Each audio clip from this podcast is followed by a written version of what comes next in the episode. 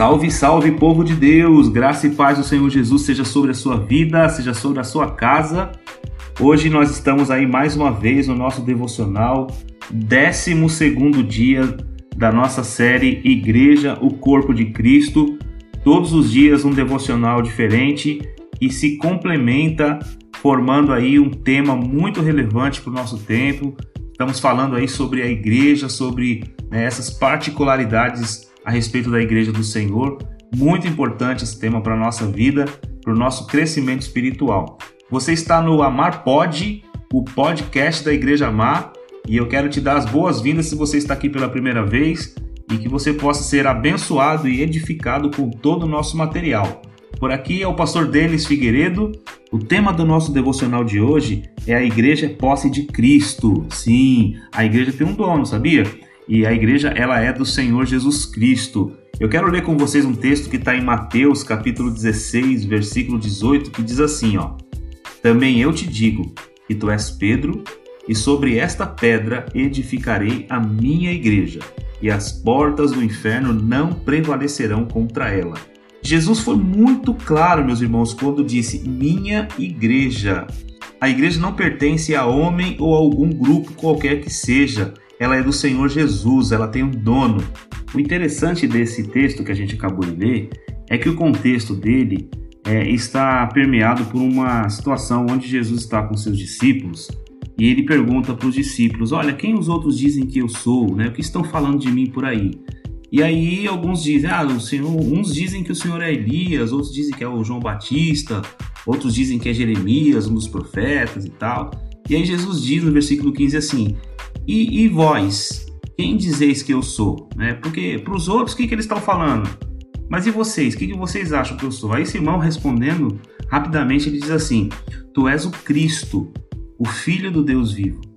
E aí Jesus responde no versículo 17 o seguinte: Jesus respondendo disse: Bem-aventurado és tu, Simão Barjonas, porque não foi carne e sangue que te revelou, mas meu Pai que está nos céus. Aí o versículo 18, que é o versículo chave que a gente leu, pois também eu te digo, e tu és Pedro, e sobre esta pedra edificarei a minha igreja, e as portas do inferno não prevalecerão contra ela.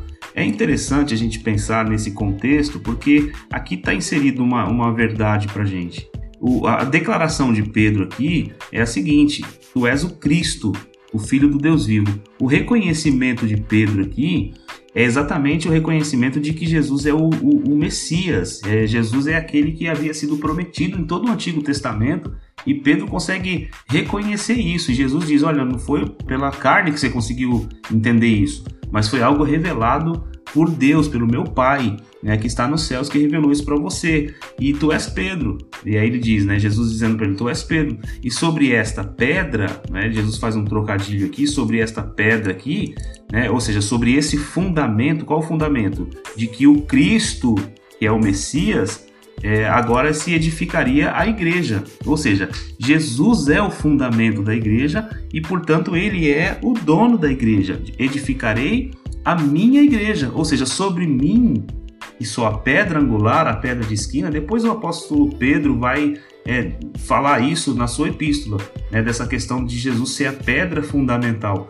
Mas aqui fica muito claro para a gente, dentro desse contexto, que Jesus ele é o dono, ele é o Senhor da igreja, ele é o fundador e o fundamento ao mesmo tempo. É, ele é o fundador e o fundamento ao mesmo tempo.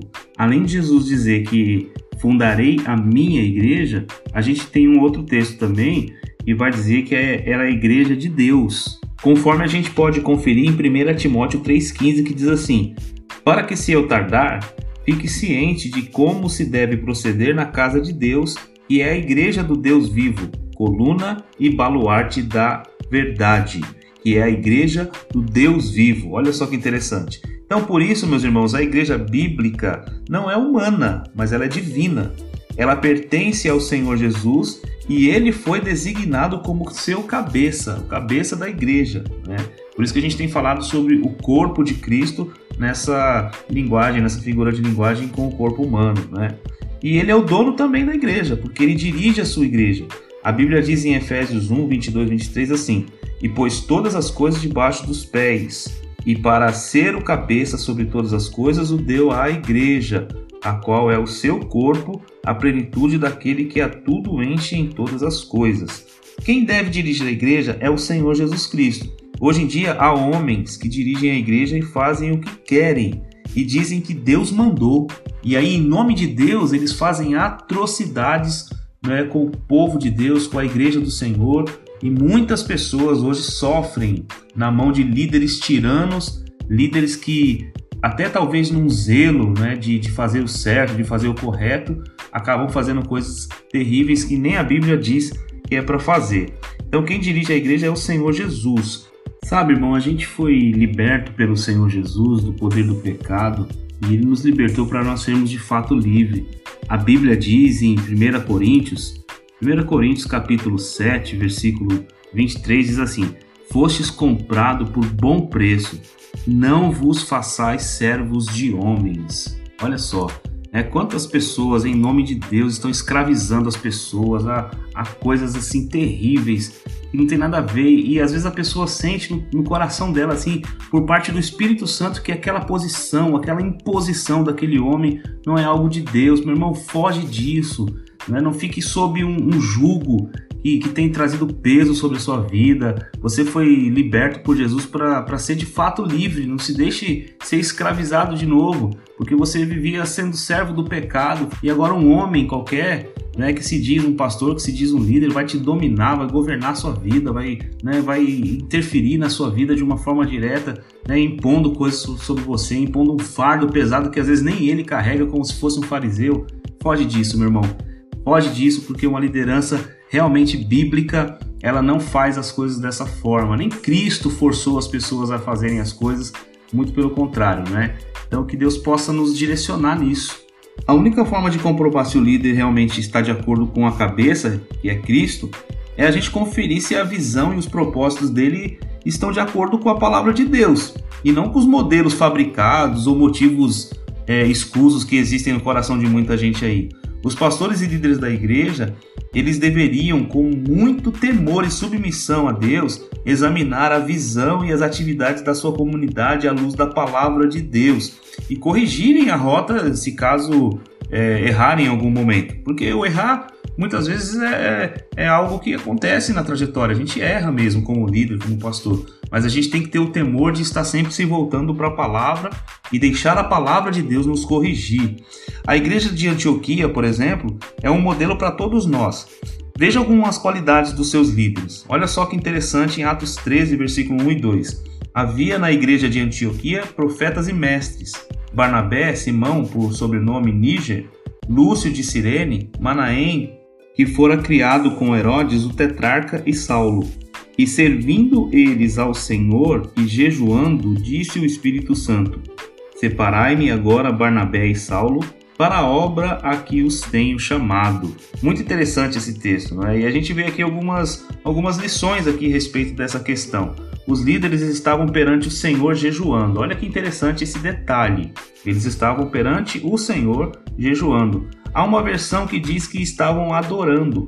Outra diz ministrando perante o Senhor e também jejuando. Aqui aprendemos que os líderes da igreja devem ser pessoas de oração e que buscam constantemente a face de Deus. Seu líder tem sido assim? Né? Eu tenho sido assim? Eu tenho que refletir sobre isso e tenho que buscar isso de Deus no meu coração. Os líderes devem estar sensíveis à voz do Espírito Santo. Olha que interessante isso. Quando os líderes buscam a Deus, ele fala através do seu Espírito Santo, dando direção à igreja. Quem dirige a igreja é Cristo. E sabe por meio de quem? Do Espírito Santo. E não os homens. Às vezes a gente é levado a tomar decisões em relação à igreja, decisões do próprio coração, decisões da nossa própria alma. E isso é muito perigoso. Claro que ele fará por intermédio da liderança que foi colocada na igreja. Deus vai fazer as coisas por intermédio dessa liderança que já foi estabelecida, mas isso não dá a essa liderança né, a liberdade de fazer o que quer, mas ter constantemente a direção do Espírito Santo. E acho que esse é um detalhe que é preciso retomar em todas as esferas das, das igrejas em geral. Né?